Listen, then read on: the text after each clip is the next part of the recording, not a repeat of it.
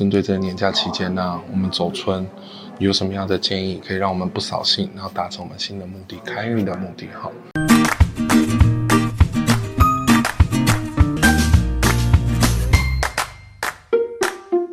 好，各位朋友，大家好，是农历期间的一些开运的秘方啊，跟分享的影片。那我们今天来聊什么呢？我们今天要聊说走春啊，有没有一些小建议啊，让你啊比较扫兴。我们现在谈一谈走春什么意思哦？通常大年初一，所谓走春是我们选个方位呢，出去走走逛逛，然后甚至拜访一下亲友。那这个东西就是一个拜年啊、送礼啊、跟亲朋好友啊、生意伙伴啊，甚至主管上司的这种交关啊的机会。那走春这个春的字呢，在台语里面自然是有剩余。剩余下来这样意思，所以希望什么呢？在新的一年呢，凡事都可以留有余裕，然后丰盛美满的意思。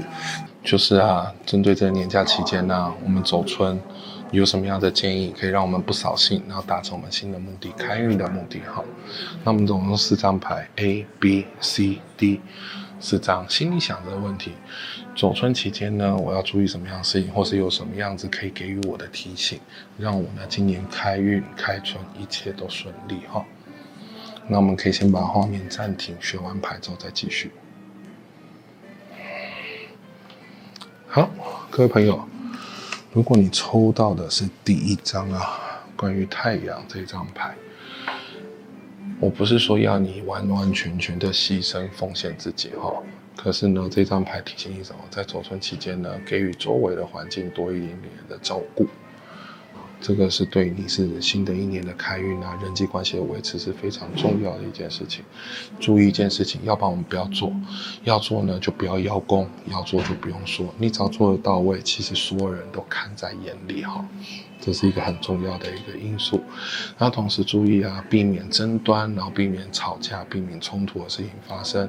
那既然来年呢，就会一切都顺利。那如果是要拜访的话来讲呢，长辈啊，或者男性的上司，会是一个对于你来年的计划很有帮助的一个拜访的人物。那如果对于这样子的要送礼的状态的话来讲呢，送一些呢符合他身份、符合他地位的东西，然后再来了，比起这种东西，你对他的尊崇，然后为他马首是瞻的这种意念的展现呢，是更重要的事情。好，那我们看第二张牌，如果选的是 B 这张牌的朋友哈。走春期间呢，其实很重要一件事情，凡事要符合你的逻辑，符合你的条理。还有呢，在出门在外的这个状态，抽到这张牌的呀，要注意一下交通的安全。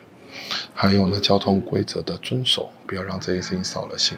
在另外一件事情的话来讲啊，me time 啊，休息的期间是很重要。可是如果呢，你没有找到这样东西符合逻辑，符合你的身份地位，符合你可以去拜访的，因为我要这样讲东西听起来很抽象，其实没有哈。有时候啊，你去拜访别人，人家觉得是攀高。那有时候去拜访，那对于你有没有实质的注意？在你的身份地位上，应该你知道应该要去拜访那个人，你可以去参考一下，做了这种人际关系的运动的状态之后，对于你新一年的状态的话来讲，也可能会开出还不错的花朵哦。第三件事情呢，如果选到 C 这张牌的朋友，哦，他提醒你一件事情哈，凡事啊要走入人间。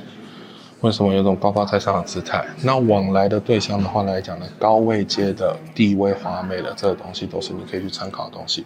如果是你走春的这个自己的走春的目标设定的话，你可以去一些自己普通想要去，会觉得消费有点高，或是觉得说，呃，不是每天都可以去的地方。在过年期间呢，可以适时的犒赏一下自己，可以设定成为来年的一个目标。那如果是在对应的关系上面，也是一样往长辈的方向去做。这样子接洽，那有机会呢，可以得到还不错的帮忙。送礼上面的状态来讲，自然是说一些比较华美啊、漂亮啊、有品质的东西啊，就会是你可以参考的面向。可是要注意哈，比如说这个人喜欢喝酒，这个人喜欢吃松露，这个人喜欢吃 cheese。这些进口舶来或是鱼子酱这种东西啊，你如果没有买到那个品质啊，人家是不是觉得你不够？可是买到品质了之后啊，你又会觉得说，好像这个送礼的部分对你自己负担太重。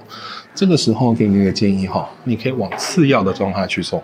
比如说喜欢喝酒的，你可以买一个很好的酒杯。酒的话来讲，可能高的话，那个没有上限。可是酒杯的话来讲，到了差不多的预算，你可以负担预算，其实会有差不多的东西。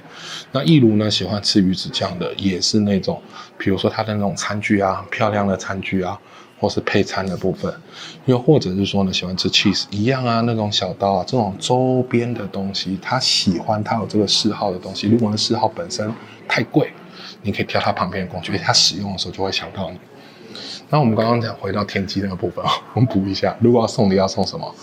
要送合理的东西，你不要人家觉得说，哦，这个你明明没有这样子的能力跟这样的预算，你是不是就是送超过这东西？因为你要去送这件事情的时候，对方心里面也会对你有一些的评价，然后不要就是聪明反被聪明误，你很在意这段关系，结果你送了一个在对方眼中看起来是说。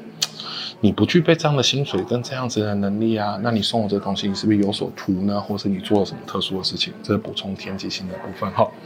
来，最后一张，我们看一下贪狼星这张牌。你可能想要去拓展的关系很多，那记得呢，就是好好的维护这些关系没有错。可是呢，千万不要忘记了哈，在这个整个走春的过程之中，你还是要保留一点给自己的空间。我固然呢不希望呢空气忽然的安静，忽然的寂寞。可是如果是让你自己去维持这件东西，你太为难你自己了。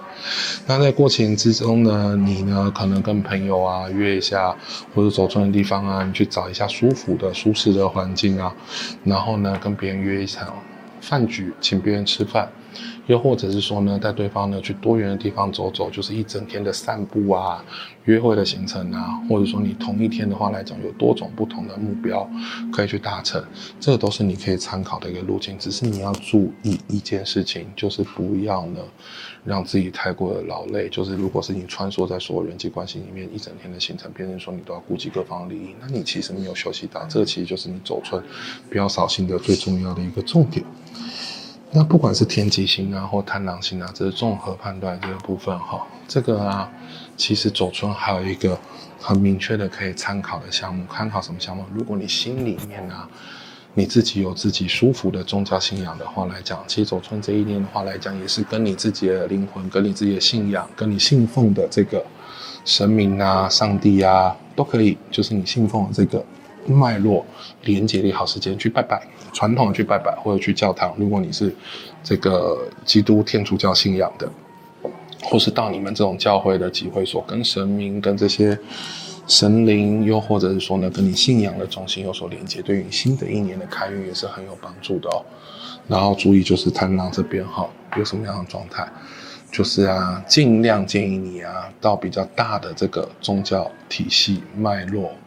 好好的做沟通，然后，呃，在开年的时候不要去那些比较小的宫庙啊，或者是说呢一些特殊的，我们讲白话就是阴庙啊，功利导向的庙宇，这不是就是我们去参拜的一个重点。那你来年的运势呢都会很不错，提供给大家参考。